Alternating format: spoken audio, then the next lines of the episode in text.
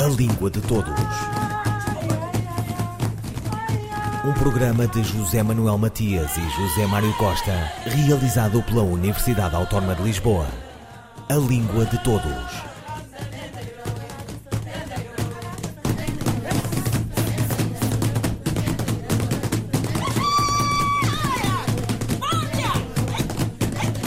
Dia 5 de maio de 2020 será o primeiro dia do resto da sua vida.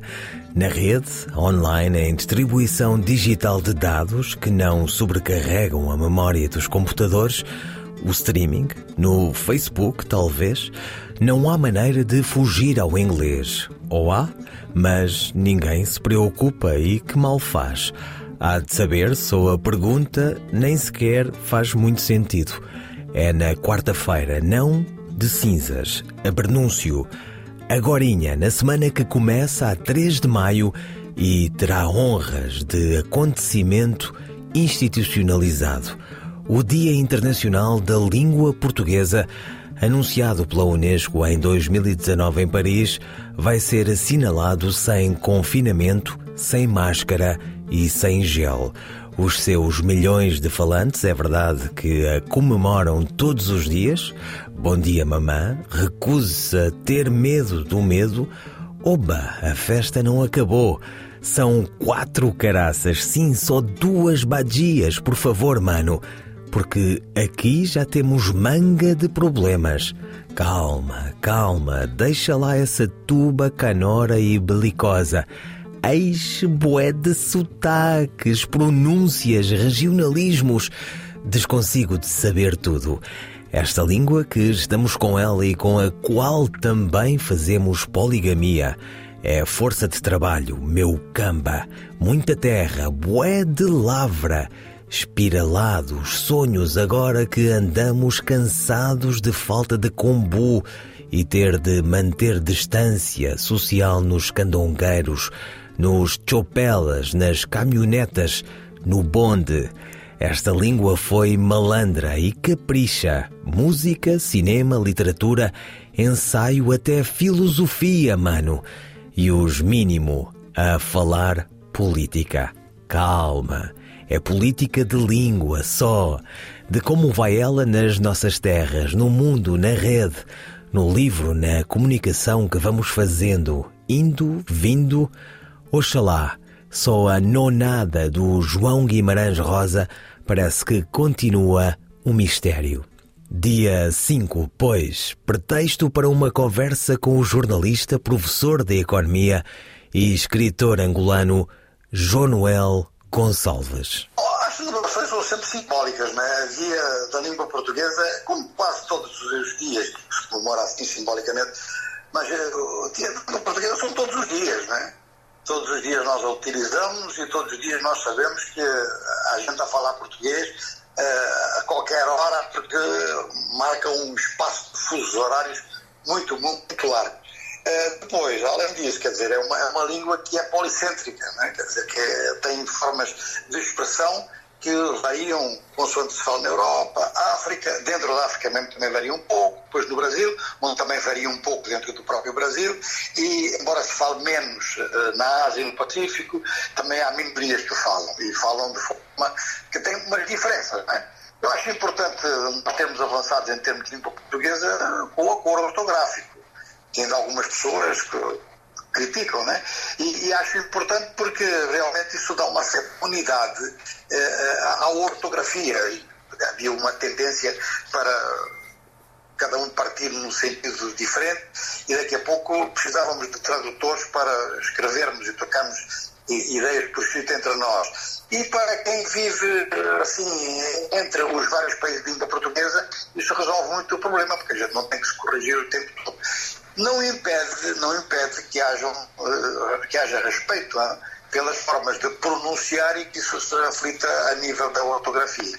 Eu penso que estes aspectos, uh, portanto, eh, o espaço, o grande espaço que é ocupado pela língua portuguesa em termos geográficos no mundo, as diversas formas da gente se exprimir em termos orais e a busca de unidade tanto quanto possível, porque nem sempre é possível, do ponto de vista ortográfico, parecem-me dois ou três temas a serem focados nessa comemoração.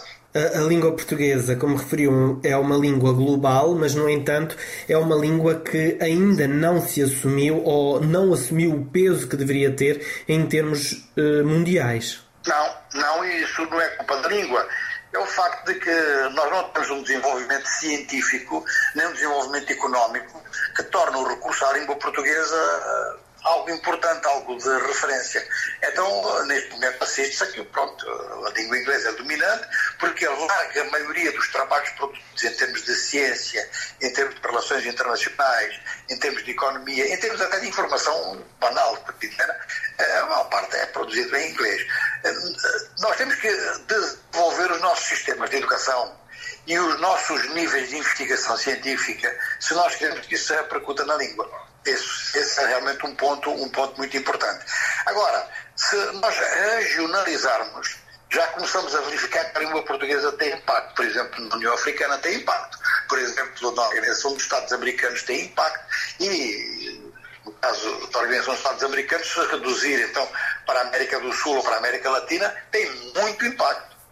Mas é que, para dar uma, digamos uma grande dimensão internacional à, à língua portuguesa e para que muitas pessoas que não são de língua portuguesa como língua materna venham a aprender a nossa língua, é claro que ela tem que de, dar conteúdos conteúdos de muita importância em termos literários, em termos culturais em geral, mas eu penso que é sobretudo em termos económicos e em termos científicos que é fundamental desenvolver os nossos países isso repercute na língua. Então aqui o problema é que uh, a maioria dos países uh, que falam português ou que têm o português como língua oficial são países que estão ainda à beira de desenvolvimento. Pois, estejam à beira, porque eu realmente acho que há alguns que se afastam às vezes do desenvolvimento, em determinados momentos, pelo menos.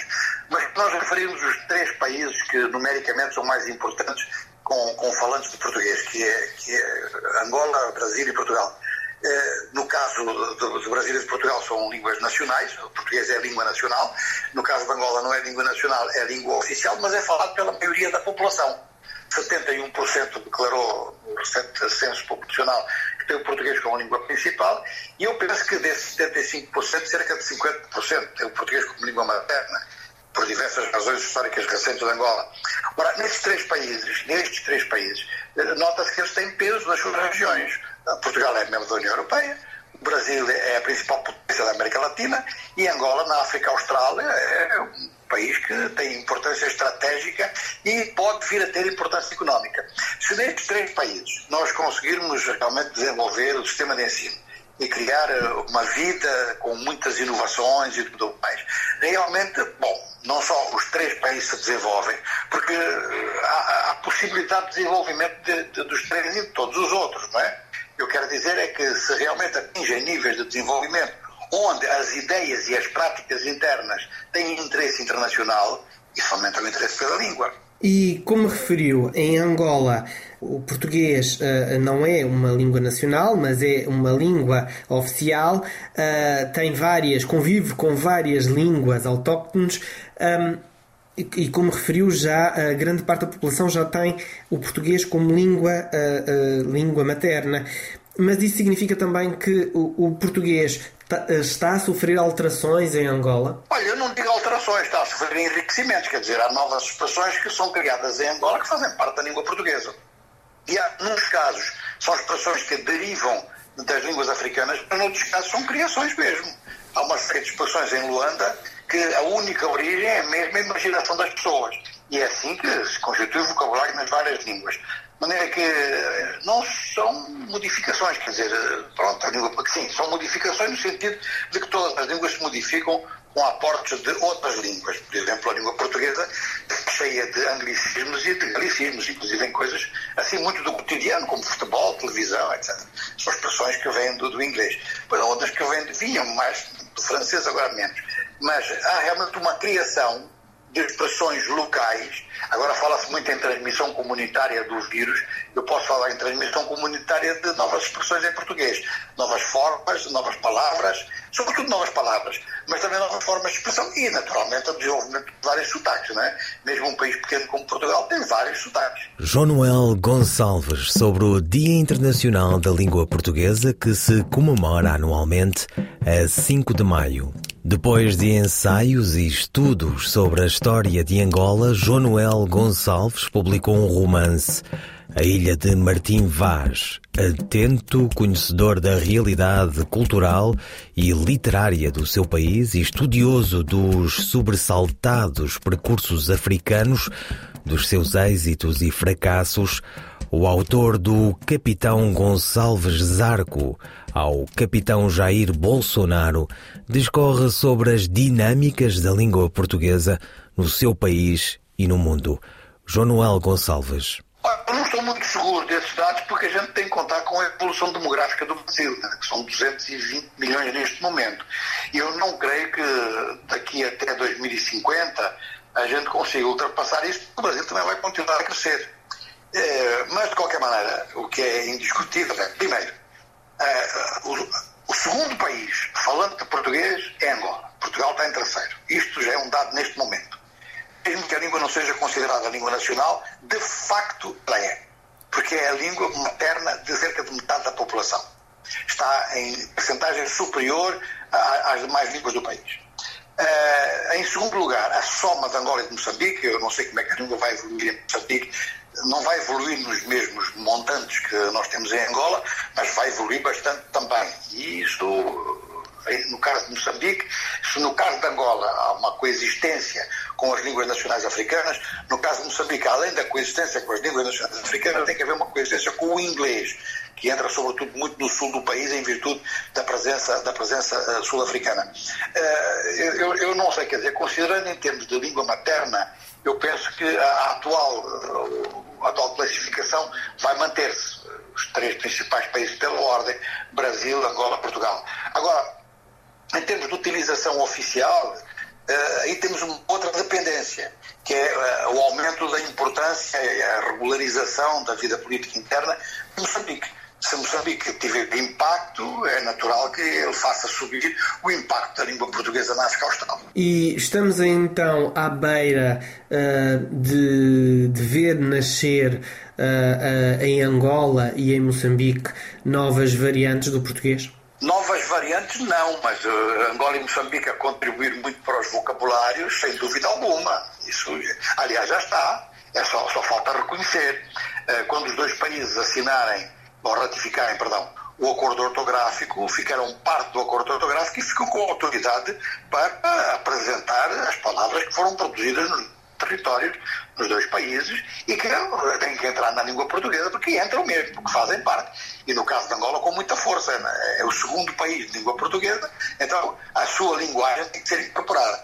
É, eu acho que eh, cada vez mais vamos eh, avançar no sentido de verificar que a língua portuguesa é uma língua policêntrica, né? portanto, as formas de pronunciar, eh, o próprio ritmo, a própria musicalidade da, da língua, realmente aqui a África contribui muito, né? África e Brasil contribuem muito.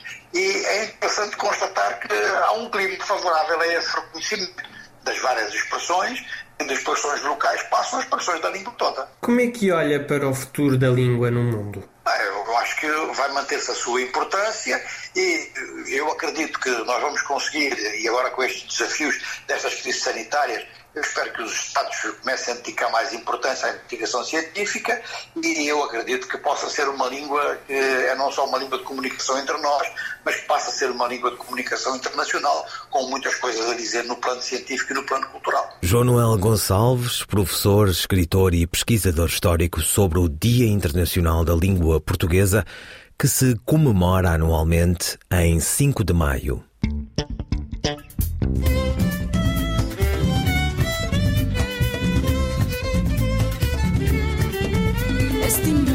today, he yunda rose today, he banya raiba day, he banya raiba day, he banya raiba montong, he banya raiba day, inafasi manya kumi, inafasi manya kumi, ochana nyaka sabi negang, kurpo mingo wa fadiga, gosin narabola rabada, isti recetara kumi, mancana dancana setara chatara kubo, mancana dancana setara chatara kubo, inadana nomi, Hina hinenyaga cinco guintis kanalaro kumfure chulineni nananomiyo itabasa kafuma kredita basalo itabasa kafuma kredita basalo ochena nyaka sabinegan kurbu mingo afadiga gosinara bollara vara istira chattara kumi mankana dankana setara chattara kubu. kaana dankaana seetarra jataara kuboo.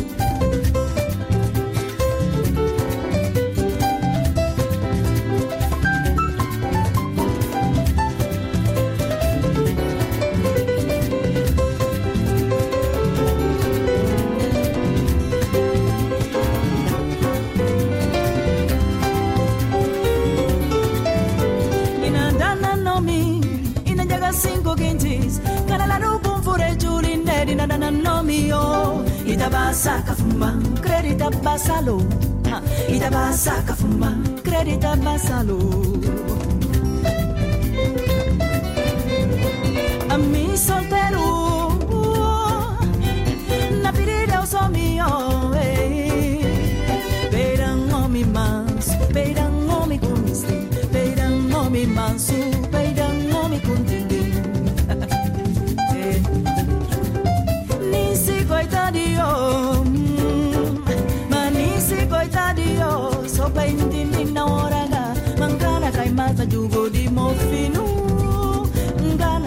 Para de kumaja audi mangana kai mata jugo di mofinu de ngana data para de kumaja audi